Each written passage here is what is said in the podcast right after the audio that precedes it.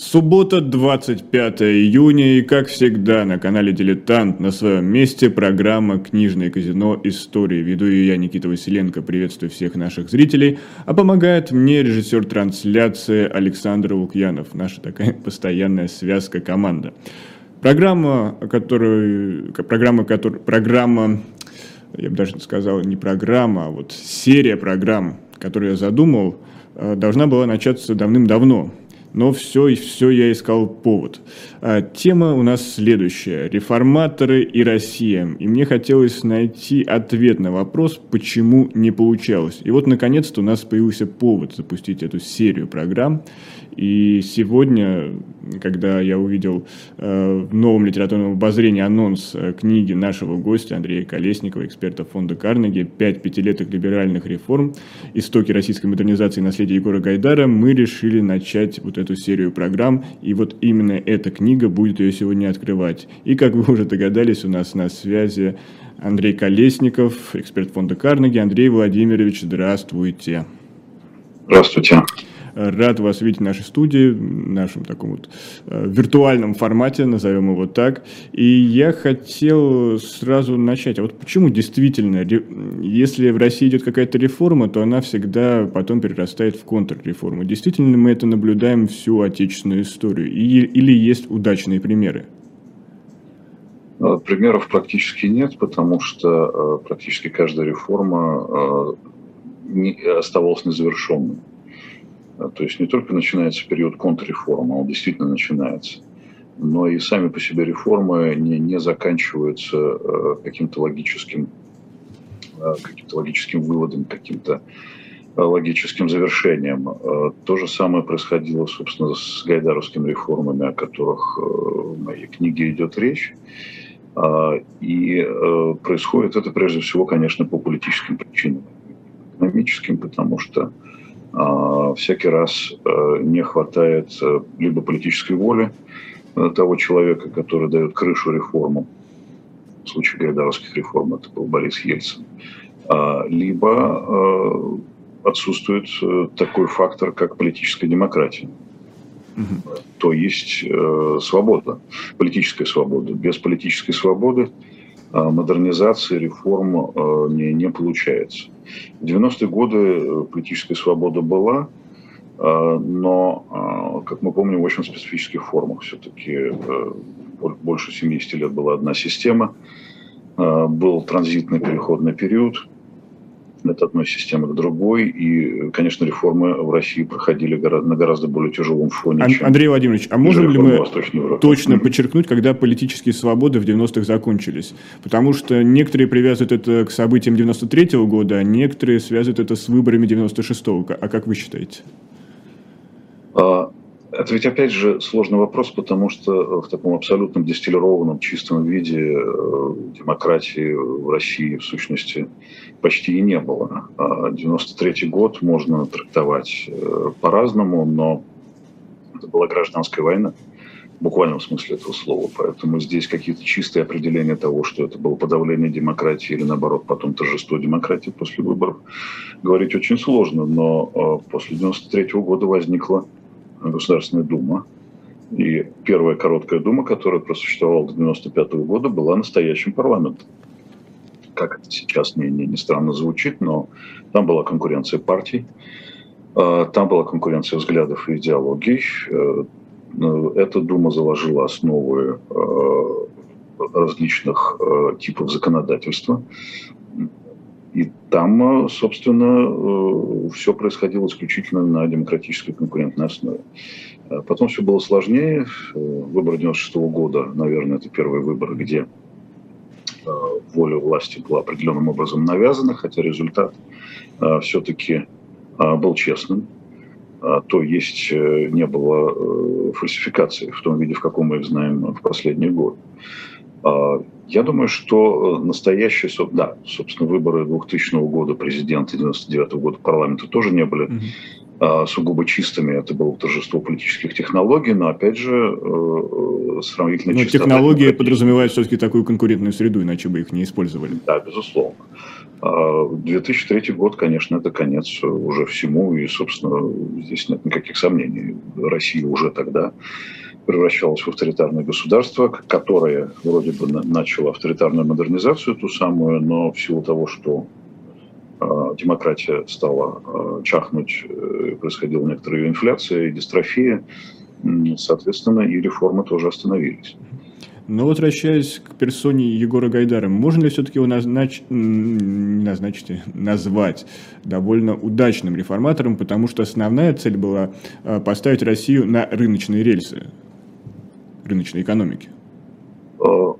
До какой-то степени, да, можно назвать его удачливым реформатором, хотя у власти он был э, очень недолго. Э, многие грехи э, приписываются ему, но нужно помнить, что правительство Гайдара, которое не было правительством Гайдара, было правительством Ельцина, в котором был огромный политический блок, который гайдаровцы вообще не контролировали, собралось на первое свое заседание 15 ноября 1991 года. Это еще был Совет, Совет министров РСФСР. А, а уже э, в середине декабря 1992 года никакого правительства Гайдара не было. Да, он возвращался в 1993 году на короткий период. Да, он, безусловно, консультировал правительство. Да, он, безусловно, э, поддерживал младореформаторов, которые пытались продолжать структурные реформы, но валить на него все, э, что происходит с нами сейчас, невозможно. И это просто неправильно и неправда. Но все-таки одна из того, глав что... вашей книги называется «Мир, созданный Гайдаром». То есть э, вы подразумеваете, что та реальность, в которой мы сейчас находимся, это во многом фундамент заложен именно им. Реальность в том числе бытовая. То, что мы можем выйти в магазин, и там есть товары, э, это Гайдар, естественно. Э, то, что мы можем э, купить э, практически все, что угодно, даже в нынешних обстоятельствах из-за изоляции России, и что-то такое производится, на что есть спрос, реально потребительский спрос, вот такие простые вещи, да, это тоже не несколько шагов, предпринятых правительством Гайдара в январе 1991 года, освобождение цен, свободу внешней торговли, свободу внутренней торговли – и прочая э, либерализация. Все это, собственно, э, накормило э, нацию, до сих пор недовольную тем, как ее тогда кормили. Ну, рыночная экономика за один день может установиться, равно как не может произойти деградация рыночной экономики за один день. Вот сейчас все удивляются, почему в результате санкций российская экономика все еще находится на плаву, а ровно потому, что она рыночная. Ровно потому, что эта деградация, эта штука медленная. Я думаю, что мы э, ощутим э, всерьез последствия того, что происходит сейчас в экономике, где-то ну, в 23 году, скорее даже, не в 22 Но вы довольно оптимистичны, потому что есть э, очень много прогнозов, что уже осенью будет все довольно заметно. Ну, я скорее пессимистичен, потому что последствия будут очень серьезные. И вот как бы по степени серьезности сейчас уже есть, собственно, эти последствия, мы их видим, и инфляция, а, и закрывающиеся магазины, и пустые витрины. Это, это, все, это все есть. Но возвращаясь к вашей книге, я напомню название «Пять пятилеток либеральных реформ. Истоки российской модернизации. Наследие Егора Гайдара». Книга вышла в издательстве «Новое литературное обозрение». А что это за пять пятилеток либеральных реформ? Потому что когда мы говорим о пятилетках, мы всегда вспоминаем Советский Союз. Там, пятилетку в четыре года и все прочее. А какие пятилетки вы выделяете здесь в своей книге? Что это за пятилетки? Э, часто задаваемый вопрос, ответ на него содержится в углавлении. Там каждая пятилетка э, выделена особым образом. Э, это, с одной стороны, идейная э, история тех реформ рыночных, которые прошли в России в 90-е годы, прежде всего. С другой стороны, эти реформы невозможно обсуждать вне биографии Егора Гайдара и вне его идейной эволюции. Это не биография его в чистом виде. Биография вышла в прошлом году. Это совместная наша книга с Борисом Минаевым. Напомню, в издательстве «Молодая гвардия». «Молодая гвардия» да, серия ЖЗЛ. Это биография, начинающаяся с дедушек, с, с Бажова и с Аркадия Гайдара, в классическом виде популярная биография. А здесь э, такой историзированный э, политизированный, экономизированный разговор об идейных истоках реформ. И вот э, первая пятилетка – это э, защита Гайдаром диссертации, 80-й год. Э, и э, начало семинаров, дискуссий, рассуждений по поводу того, как реформировать советскую экономику. Похожая группа была в Ленинграде, где ее неформальным лидером был Анатолий Чубайс. В Москве неформальным лидером этой, такого рода группы в, НИИ системных исследований был Егор Гайдар в лаборатории номер 12. А сразу скажу, они не имели никакого отношения к КГБ, потому что есть очень распространенная в сети версия, что КГБшники все это затеяли, наняли этих ребят. Там КГБшников не было, а они все бегали от КГБшников. А вот, вот эти встречи, которые проходили под, не знаю, какими-то э, как настоящие секретные мероприятия, как встречи масонов, уж простите за сравнение, э, это действительно был большой риск по тем временам? Или все-таки воздух свободы позволял, определенной свободы уже чувствовался и позволял уже смело идти и собираться и обсуждать такие идеи? Не все было по-разному. Московские ребята были более системными, в какой-то момент их э, наняли на работу на э, комиссию Политбюро по совершенствованию хозяйственного механизма. Была хорошая крыша, и тогда вот в начале 80-х произошло знакомство москвичей и ленинградцев. Ленинградцы действовали тоже а, полулегально, а, просто был один уровень как бы легальных семинаров, другой уровень был практически нелегальных совсем. И вот знаменитый семинар, например, на Змеиной горке – 1986 году или в Лосе в 1987 году, он имел вполне себе э, официальную крышу, официальное название, официальную программу, но с некоторыми неофициальными, в том числе э, даже тайными субсеминарами, как бы подсеминарами. Да, ну так вот, возвращаясь к идее пяти пятилеток, собственно, э, эти пять пятилеток – это то, что я назвал библиотечные дни с 80 по 85 когда команда только формировалась, когда были первые зачаточные э, вот эти семинары. А потом вторая пятилетка 86-91, я назвал «Звезда пленительной гласности», когда появились возможности говорить э, и спорить более открыто. Тогда появился клуб «Перестройка», Э, к которому прямое отношение имел тот же самый Гайдар. Прямо вот по названию хотелось еще провести параллели с декабристами Союза спасений. Все да, Тоже ведь секретно собирались. Собственно, вот, вот эти тайные разговоры, как у Пушкина в 10 главе Онегина между Лафитом и Клико, а там, наверное, не было Лафита и Клико, было что-то попроще в 80-е годы в Советском Союзе, но тем не менее, что что-то, наверное, было. Э, и, э, конечно же, да, и, и, и риски были похожие. И сами ребята были, ну, не то чтобы из как бы, рабочих семей, ну, из разных сфер, естественно, но те, кто, конечно, работал в московских НИИ, были ну, не в прямом смысле аристократами, как, э, как мы могли бы их оценить с точки зрения того, того как, кем были декабристы, mm-hmm. да, но, тем не менее, тот, тот же Гайдар был из из такой как бы э, интеллигентской московской семьи. Ну, Егор, Егору еще предъявляли Егору Гайдару, что он именно выходит из семьи советской номенклатуры. насколько это было сильное давление для него? Вообще говоря, э, реформы в России э, делали люди, которые что-то из себя уже представляли внутри советской системы. Даже те молодые люди, которые Э, написали э, программу реформ в сентябре 1991 года, которых нанял Ельцин для э, того, чтобы они начали эти самые реформы. Вот, опять же, семья-то была не столько номенклатурная, сколько, вот я упомянул термин «московская интеллигенция». Конечно, это была необычная семья, все-таки один дедушка Бажов, другой дедушка Аркадий Гайдар – но в остальном это, это семья э, московской интеллигенции, потому что что такое мама, которая историк, э, работник института, Академического института истории, что такое папа э, Тимур Гайдар, это немножко другое, на нем лежала тень отца, естественно, и обязательные встречи с пионерами. Но он, он работал с обкором правды на Кубе, а потом в Югославии. Но всем этим людям было присуще некое параллельное мышление, двойное сознание – и эти люди, в сущности, были такими как бы отчасти скрытыми диссидентами.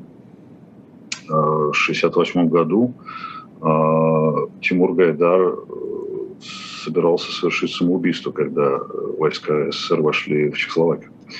А, вот э, трудно назвать человека номенклатурным в таком как бы прямом смысле. Сам Гайдар работал в академических НИИ, а потом тоже работал в журнале коммунистов в газете «Правда», но именно там готовились, собственно, и обсуждались, и подспудно готовились реформы. Все реформы в России, что 19 века, что 20 века, так, исходили исключительно сверху. А, это верхушечная реформа. Это естественно, потому что реформа может провести тот, у кого власть. И отсюда наши э, соблазна недавнего времени, что именно авторитарный лидер может провести на самом деле реформы. Авторитарный лидер проводить их не захотел, как мы теперь понимаем. Но вернемся к пятилеткам. Да, третья пятилетка 92-97 самый активный период э, реформ, даже уже в отсутствии Гайдара, когда еще было правительство младореформаторов, называют этот период бури и натиск.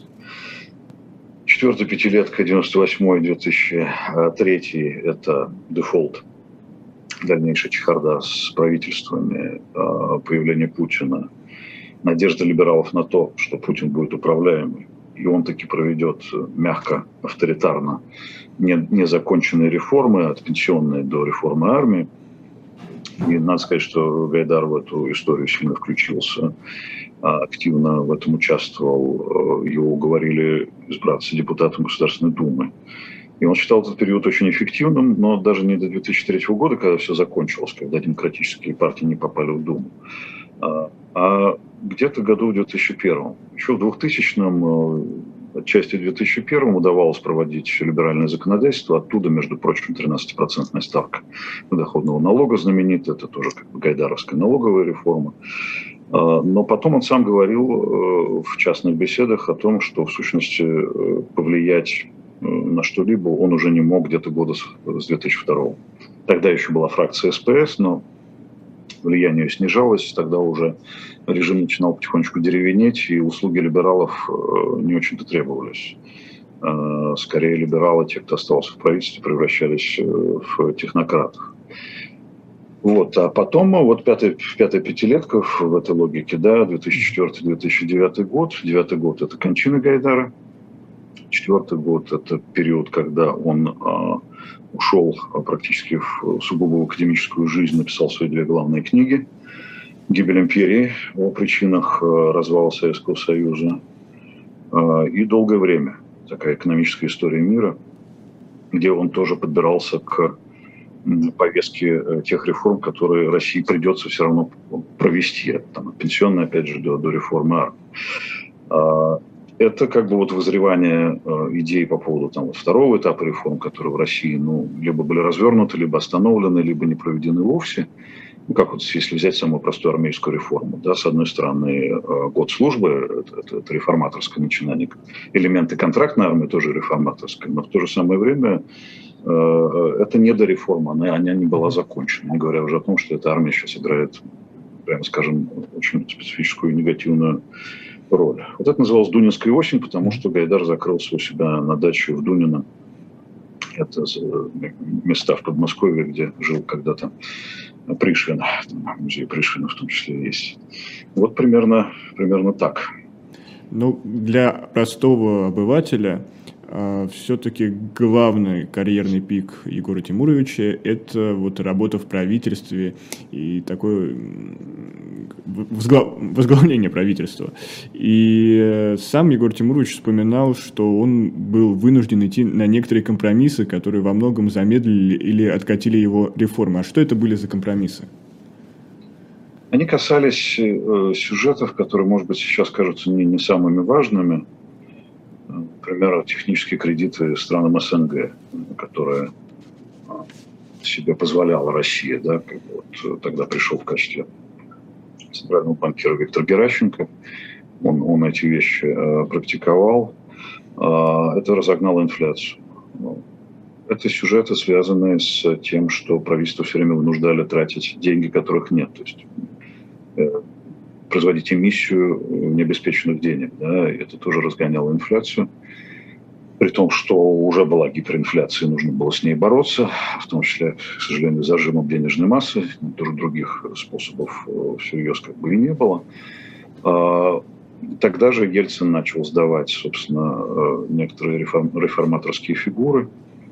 недавно умерший Бурбулюс утратил ряд постов как раз а когда Ельцин шел на некоторые уступки Верховному Совету, который занимал ультраконсервативную позицию. Тогда же еще пара министров ушло, и на место министра топливной энергетики пришел Виктор Степанович Черномырдин. Это его был, был первый шаг к большой власти. Потом было лето 92 года, когда немножко реформаторы пришли в себя, написали новую программу с уточнением тех шагов, которые они собирались сделать. Многие говорят о том, что это была единственная программа правительства вообще российского, которая была выполнена от начала и до конца. Включая, привати... включая приватизацию.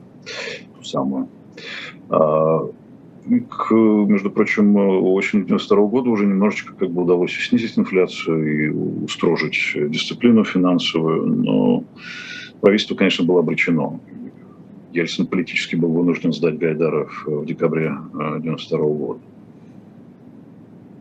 Декабрь 92 года. А у нас есть зрители, которые, наверное, как-то пришли на середине трансляции, и они уточняют, точно ли это программа про книги. Действительно, я вам подтверждаю, что сегодня у нас в центре внимания книга «Пять пятилеток либеральных реформ. Истоки российской модернизации. Наследие Егора Гайдара». У нас в гостях автор этой книги Андрей Колесников. Ну, а мы сейчас э, прервемся на короткую рекламу. И, пожалуйста, не переключайтесь, потому что у нас наша беседа будет продолжаться, и много чего интересного еще нам предстоит увидеть и услышать впереди.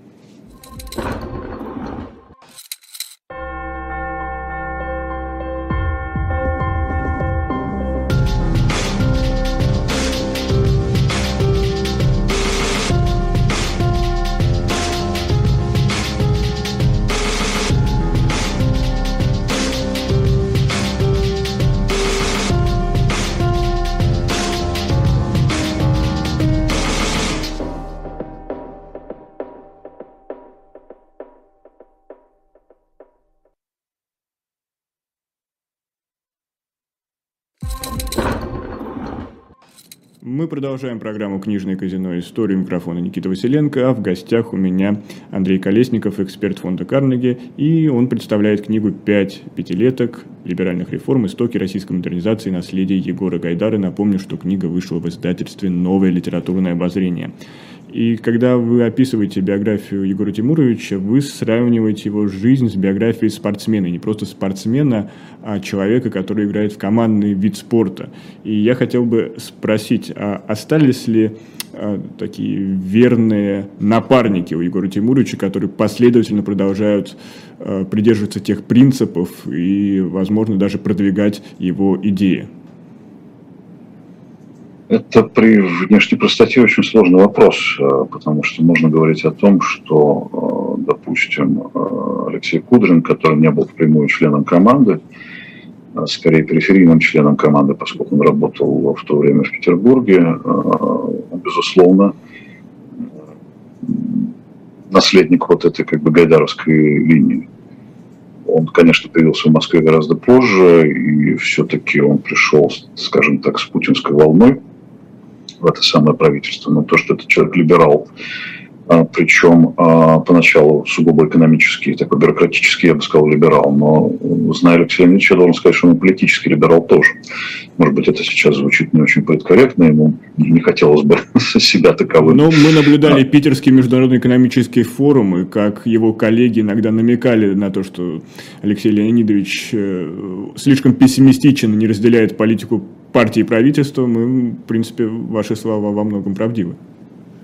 Э, ну, вот, э, то есть ценность демократии политического понимается. Это, это, это как бы вот, э, возможно, единственный человек, который остался там на самом верху сейчас в силу особых отношений с человеком, которого можно назвать диктатором теперь. Люди типа Силуанова, кого-то еще, это, это уже не то. Это, это, даже не, не, не периферийная команда, это, это просто, так сказать, э, такая как бы технократическая бюрократия. Да, технократическая в том смысле, что эти люди были уже потом вынуждены акцептовать либеральные принципы экономики после того, как они уже утвердились э, в стране. Набиулина, Егора Сахибзадовна, ученица Евгения Григорьевича Ясина, одного из патриархов как бы, моральных авторитетов среди российских либералов, э, но Безусловно, я думаю, что в экономическом смысле она, конечно, либерал, а в практическом смысле скорее технократ, в политическом смысле я не думаю, что можно назвать ее либералом. Так что сейчас остались люди, разбросанные по разным научным структурам э, или ушедшие в частную жизнь. Те, кто с э, Гайдаром начинал, допустим, в, э, в лаборатории номер 12 упомянутой, они все со страшно разными биографиями. С одной стороны, это Петр Авен, который находится под санкциями, у которого специфическая биография банкира. С другой стороны, это в чистом виде академические ученые, Вячеслав Широнин, например, Олег Ананин. Да, Олег Ананин работает ординарным профессором вышки. Люди, выбравшие чисто академическую карьеру. А, есть люди, которые, собственно, в команду не входили, а рядом участвовали в семинарах тех же самых. Э, среди известных людей это профессор Дмитрий Травин, профессор Европейского университета. Э, кстати говоря, мы тут представляли его книгу, как раз я модерировал, что было редко офлайн тоже, первое офлайн мероприятие вообще за долгое время, почему Россия отстала. На самом деле моя книга про то же самое. Просто поступы к этой теме, они идут с разных сторон. У Травина эта книга заканчивается 17 веком, 16 это первый том. разбираться с тем, как Россия отставала и как она отказывалась каждый раз на новом витке развития от реформ, можно до бесконечности. У меня лишь маленький кусочек э, большой исторической панорамы. Запомним, э, издательство Европейского университета Дмитрий Травин «Почему Россия отставала», правильно? Да, все. Почему Россия отстала? Отстала, отстала. Обязательно да. добавим нас наш домашний список для чтения. Значит, чтение так, на книга вышла недавно, но, э, как сказал бы чеховский персонаж, до несчастья. До несчастья. Моя написана до несчастья, но уже там какие-то поправки я вносил после несчастья. О поправках еще поговорим, а вот вы упомянули, что Егор Гайдар уже в 2001 году понял, что не имеет никакого политического влияния и, в принципе, никак не может оказывать на экономическую политику России, российского президента, правительства какое-то либо э, влияние. Но значит ли это, что он опустил руки? Или он пытался, например, через какие-то определенные институты влияния пытаться донести свои мысли, например, даже высшей школы экономики или, э, не знаю, Российский союз промышленников и предпринимателей, то есть какие-то условные общественные институты? У него был, был свой институт, институт, тот институт, который носит сейчас имя, Институт экономической политики имени Егора Гайдара. А, институт выполнял а, консультационные услуги, собственно, выполняет их и сейчас, в том числе для правительства. А, но это не та степень влияния, когда можно просто как бы формировать политику. То, на что надеялись либералы, когда они вошли в союз с Путиным в 1999 году, еще перед парламентскими выборами. Когда вот это вот было Путина в президент, Кириенко в Думу, молодых надо. Очень быстро э, пришло понимание того, что э, Путин все-таки выбрал самостоятельную политическую траекторию.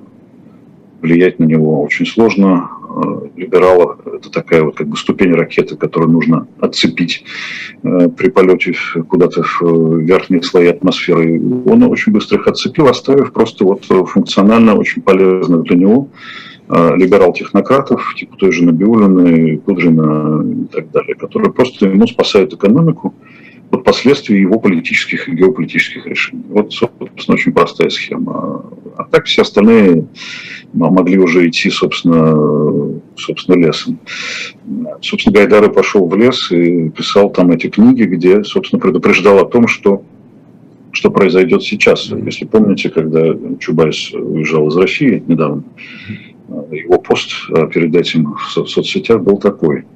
Это был день, э, день кончины, э, день рождения Егора Гайдара. 19 марта. 19 марта. Угу. Чубайс написал, что он должен признать, что стратегически Гайдар был прав. Никто ничего не понял. Речь шла ровно об этом, что авторитарная модернизация путинского типа в России невозможна, и она приведет Россию в абсолютную имперскую милитаризованную архаическую ловушку. То, о чем Гайдар предупреждал э, читателей э, в книге, замечательная книга, называется «Государство и эволюция». Она написана в 1994 году. Вот все, что происходит сейчас, там описано как один из сценариев. Собственно, Гайдар всегда показывал развилки. Или идем по демократическому пути, пути рыночной экономики, или вот э, имперская ловушка. Ну, Она есть имперская, потому что то, что произошло, это прежде всего попытка э, диктатора вернуть, расширить, как он говорит, укрепить, возвратить и укрепить империю. Но вот еще одна книга Егора Тимуровича «Гибель империи», она тоже оказалась пророческой, или это был скорее такой м, труд э, рефлексии того, что происходило раньше?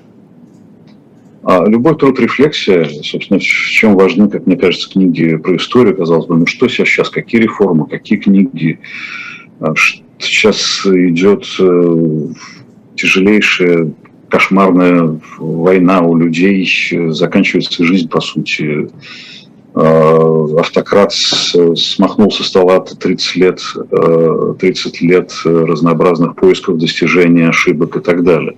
Вот в этой книге я показываю, что не 30 лет, а как минимум 40, если отсчитывать попытки поиска реформ нового типа с 80-го года.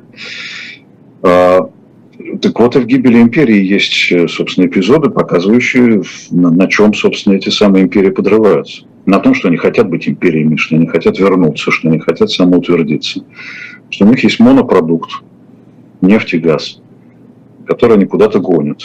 Гибель же империи начинается отнюдь не в 20 веке. Там описываются события древности и события Средневековья в том числе, в том числе голландская болезнь испанская болезнь, золотая лихорадка и так далее и тому подобное проблема с монопродуктом. Так что все, все предупреждения, которые можно было выдать э, нынешним властям, э, Гайдар их э, выдал. Э, остается только читать. Ну, у кого нет глаз, кто не разбирает букв, как говорит Путин, кто не умеет читать и писать, ну, может, кто-то одно читает, а читать нужно совершенно другое. От круга чтения очень многое зависит э, в решениях больших людей. Ну и, конечно, нужно читать э, классику литературы, например, Орел 1984, с вот этими подменой понятий, что, как у нас сейчас войну называют спецоперации российские власти. Но э, здесь еще хочется поговорить о Егоре Тимуровиче и совсем такой необычной стороны зайти. Вот мы все империи, о каких-то больших государственных моделях. А давайте вспомним, что Егор Тимурович провел детство на Кубе, и он был очень неравнодушен к острову Свободы. И опять же, свобода здесь у нас берется в кавычки. И когда и часто он пытался моделировать, как ее можно было бы модернизировать, реформировать экономику Кубы, насколько это были для него какие-то серьезные рассуждения, действительно хотел перейти от теории к практике, или это было просто что-то такое, вроде бы таких, такой детской рефлексии, но ставшей своего рода профессиональной? Ну, есть такая банальность, что все мы родом из детства, и даже если это детство какое-то очень специфическое, мы о нем вспоминаем ностальгически. Вот Гайдар очень часто ставит в упрек его, его любовь к Кубе. Ну, когда ты проводишь детство на острове, а, когда у тебя папа общается с Фиделем, естественно, некие воспоминания остаются, тем более, что все-таки это поколение людей, рожденных в 50-е годы для которых вот эта романтика, она, она присутствовала. При полном понимании того, что это социализм, что это марксизм. Кайдар при блестящем знании марксизма был антимарксистом и антисоциалистом, безусловно. Теплое человеческое отношение к детству осталось. Ну, как испанский язык, кстати говоря. И, кстати говоря, как сербский язык, сербско-хорватский, потому что потом семья жила в Югославии. И там, кстати говоря, Гайдар начитался плохих книжек разнообразных. В Югославии с этим было посвободнее. А мальчик, изучая английский, изучая сердце-хорватский, мог кое-что почитать, в том числе из области политэкономии и политической теории. А в последние годы жизни, когда на Кубе что-то зашевелилось, было такое впечатление, что и в Гайдаре вот какая-то надежда возникла, что вот можно, можно найти какой-то, если не у нас, то хотя бы вот на стороне какой-то полигон для, для реформ, и у меня есть два разных свидетельства из двух разных разговоров э, для этой книги с людьми, которые близко знали Егор Тимурович. Один говорил о том, что а, Гайдар внимательно рассуждал и думал о том, что такое можно было бы сделать, что такое можно было посоветовать кубинцам в смысле реформы. Думал об этом постоянно. А другой человек говорит о том, что когда он к нему пришел и как раз э, хотел поговорить на эту тему, Гайдар очень равнодушно предложил ему какие-то контакты чуть ли не в Министерстве иностранных дел, вот с ними поговори и свяжись там с кубинцами. Я в это вовлекаться не буду. На самом деле это ни, ни одно другому не противоречит, потому что размышления о том, как, что можно где-то сделать, с пониманием того, что практически это сделать невозможно, ну, рождает такой вот э, диссонанс.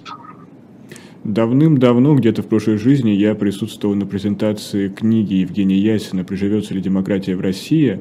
И я вот уже не помню, это было или переиздание, или выход оригинальной да, книги. Вот она у меня стоит. Если а, да, да, даже, даже вот, вот, да, молчаливый свидетель присутствует. А, но я точно помню, что это был период с 11 на 12 год. И как раз была во всю Болотную. Вот э, сейчас Андрей Колесников нам покажет обложку. Это, это та же самая серия Либерал.ру, вот это, да, это да, моя, да, моя да, Либерал.ру, да. а это вот... Евгения а, Григорьевича. Либерал.ру Ясинская, это 2012 год. 2012, да. И 10 тогда, лет назад. А, на презентации Евгений Григорьевич сказал, что он бы переписал бы некоторые выводы а, своей книги с таким, скажем так, с перспективой хорошего сценария, оптимистического сценария, потому что ему показалось, что какой-то воздух свободы появился и есть шанс у российского гражданского общества. А, но это был 12 год, а дальнейшие события нам известны. Но он думал переписать определенные выводы в этой книге. А, у вас в вашей книге, о которой мы сегодня говорим, есть глава, которая называется «Возможно ли реформы в России?». И вы говорили, что писали их до начала, до 24 февраля, даты, которую поделила мир э, наш, наш, по крайней мере, российский мир на до и после. А, вы бы переписали какие-то, сделали выводы, потому что жизнь за последние три месяца очень сильно изменилась? Парадоксальным образом нет, потому что, вот еще раз повторю, э, вести разговор о том, что происходит сейчас, э, можно лишь заглядывая глубоко в историю, в психологию, в социологию, в историческую социологию России – споре о том, э, работает ли по-прежнему так называемый эффект колеи. А, вот э, заглядывая, как это сделал тут уже Дмитрий Травин, э, в средние века, и даже не столько в Россию, а в Европу с вопросом о том, а почему Европа вырвалась вперед, а Россия отстала, что здесь сыграло свою роль. Без этих споров невозможно понять то, что происходит сейчас. Вот Мират Мабардашвили, известный э, советский философ, который был как бы человеком не советским, а, считал, э, что э, либерализация в российской истории – это отклонение от главного вектора диктаторско-авторитарного. То есть все наоборот, как бы не, не либерализация норма для России, а вот э, диктатура э, норма для России. В этой логике мы сейчас как бы вернулись в свое, извиняюсь, нормальное состояние.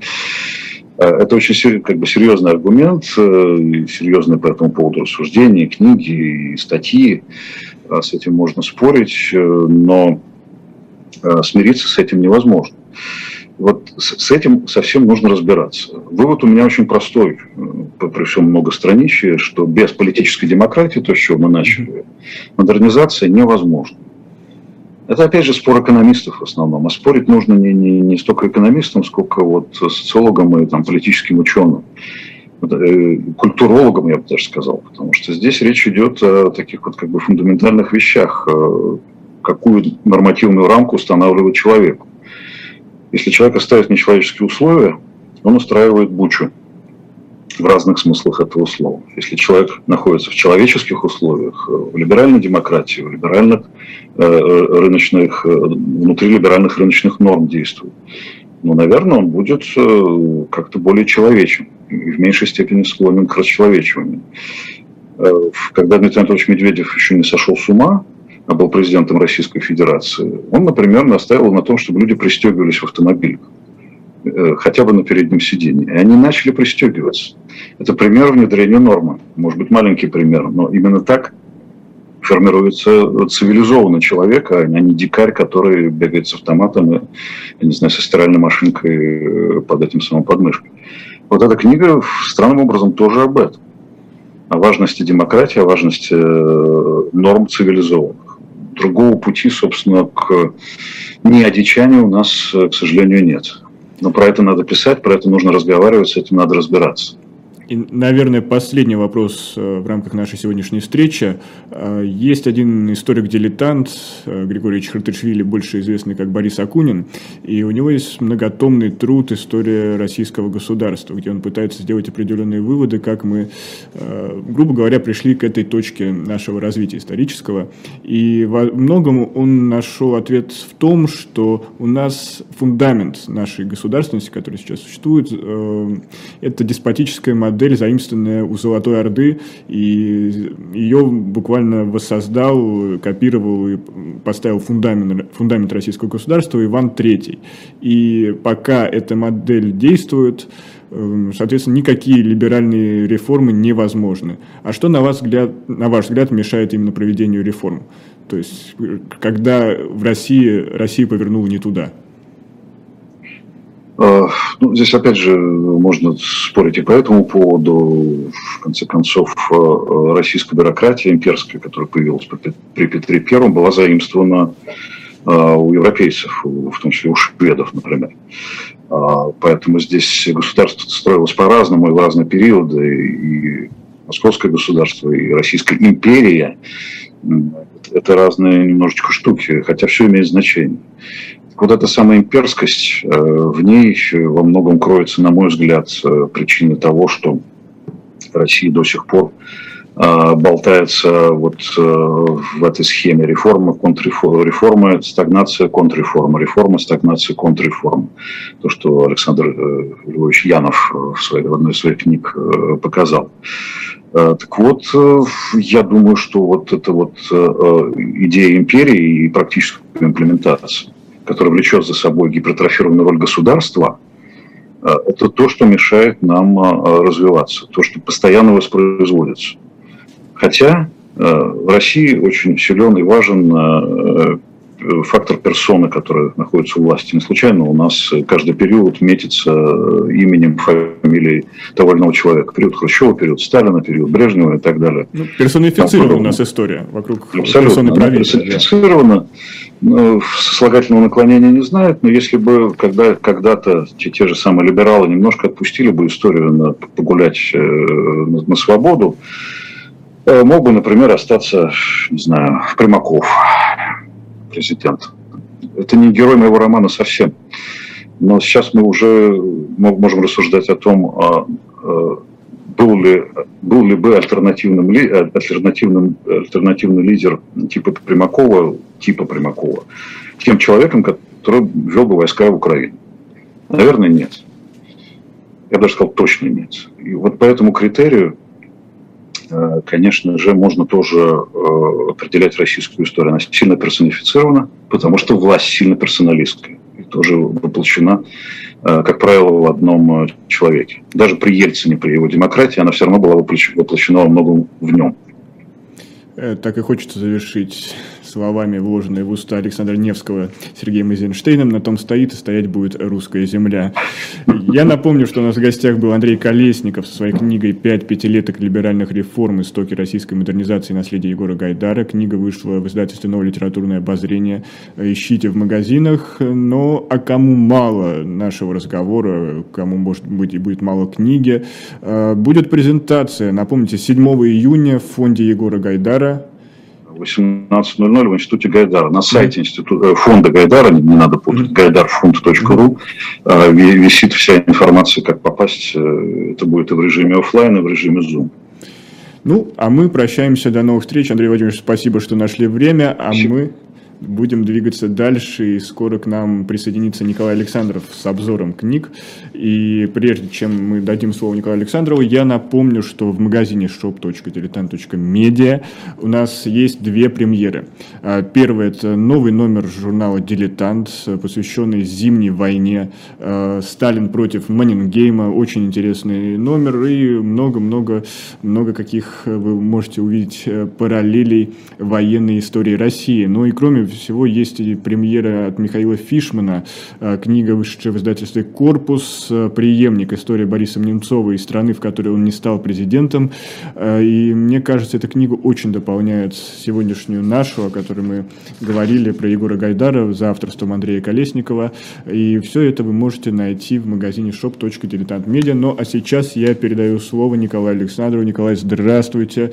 Ждем, Никита, добрый ждем. день. Как, э, как меня на сей раз слышно? Э, слышно пока прекрасно, пока третьи силы не вмешались, не пытаются нарушить. Ну, замечательно. У меня э, несколько будет сегодня сообщений, несколько анонсов.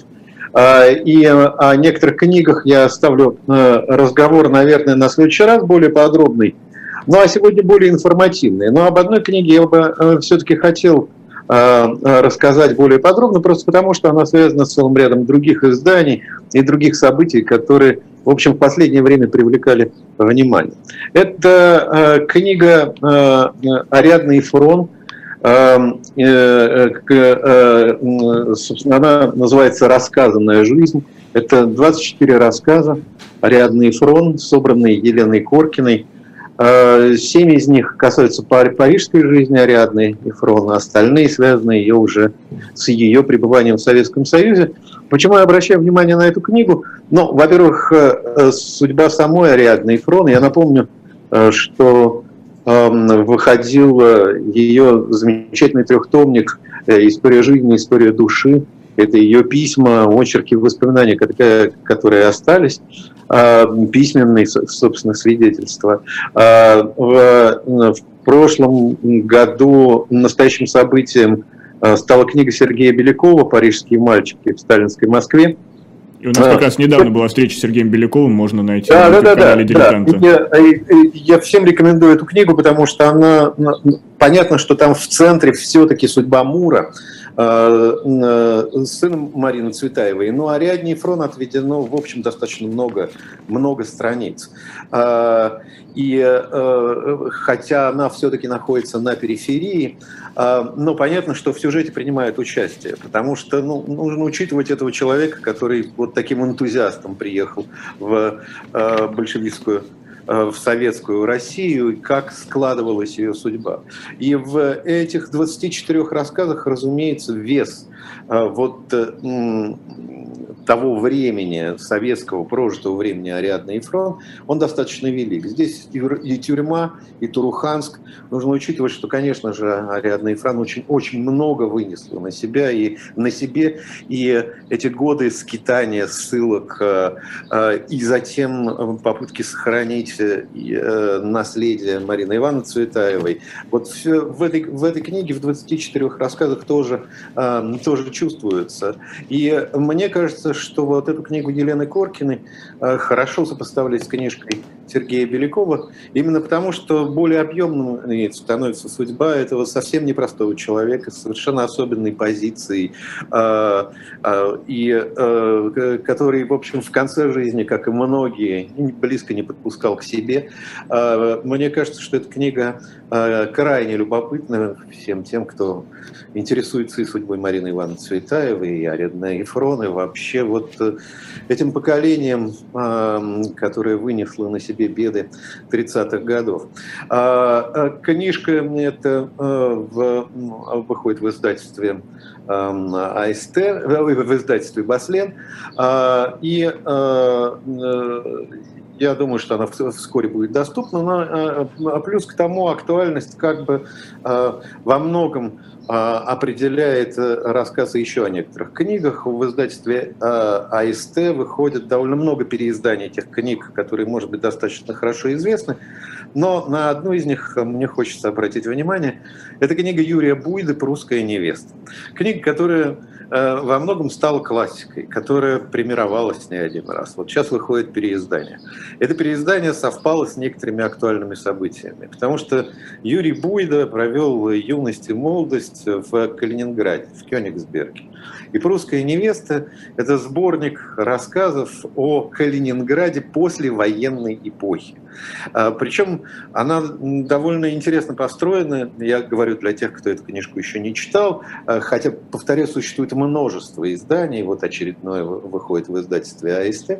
А, она довольно любопытно построена, потому что здесь советские реалии переплетены с, с мифологическими образами. Потому что Юрий Буйда путешествует из прошлого в настоящее, из Калининграда после военной поры а, который принимал в себя многих беженцев а, и, собственно, заселялся теми людьми, которые оказывались в Калининграде.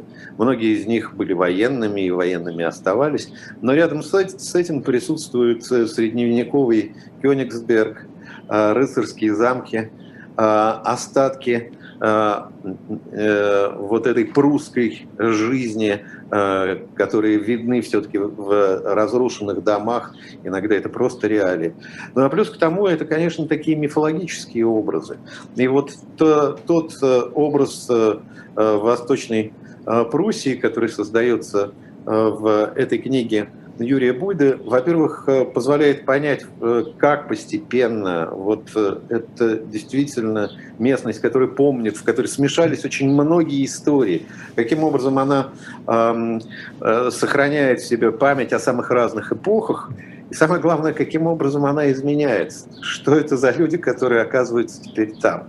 Когда человек живет и среди истории, и среди мифов, и среди советских реалий, и среди реалий Первой мировой войны и Второй мировой войны. А, и вдруг неожиданно эта книга получила э, такое э, совершенно неожиданное э, сегодня, но если не продолжение, то, в общем, развитие и в современном контексте читается совершенно по-другому. А новый роман Алексея Сальникова выходит в издательстве АСТ. Я пока его просто а, анонсирую. А более подробно, наверное, поговорим о нем в следующий раз. Книга вот вышла буквально только что. Напомню, что Алексей Сальников известен в первую очередь своим романом Петровым, «Петрова в гриппе», который уже к тому же... И, экранизирован, и, и поставлен на сцене Google-центра. И поэтому это автор да, э, не, э, э, да, достаточно уже хорошо известный. Новый роман называется «Оккульт Трекер». Э, совершенно другая особенность Алексея Сальникова открывается в нем. Э, вот если просто пока анонсировать сюжет, э, понятно, что действие происходит на Урале, который город, который хорошо известен, вот к этому локусу, собственно, привязан, привязан Алексей Сальников довольно сильно. 2019 год. И вот оккульт триггер такие странные существа, которые, с одной стороны, являются посредниками между людьми и миром иным, между чертями и ангелами. Но главное, что э, Стальников рисует остывающий город, из которого исчезает тепло. Вот оккульт-триггеры, они как раз отвечают за то, чтобы э, это тепло сохранить. Э, и э, не дать уже совсем замерзнуть, э, замерзнуть людям, замерзнуть цивилизации, если так угодно. Ну и вот в, этой странном, в этом странном мире надвигающегося холода обнажается как раз связь с какими-то с иными мирами, а с другой стороны становятся понятны и обыкновенные человеческие проблемы. Ну вот, я думаю, в следующий раз мы более подробно. Давайте подробнее поговорим, да. Нас уже живой гвоздь подпирает анонс. прям. Да, последний да, анонс, Николай. Да, последний анонс у меня еще будет, именно анонс пока. Mm-hmm. Я только лишь скажу, что у Петра Олешковского, тоже довольно э, хорошо известного писателя, выходит новая книга. Я пока ничего не буду говорить ни о названии. С моей точки зрения, это очень сильная сильная книга, которая связана, собственно, вот с современностью и с сегодняшним днем. Ну, если будет э, возможность, я думаю, что в следующий раз поговорю и об этой новой книге. Оставим небольшую интригу для да, следующего оставим. раза.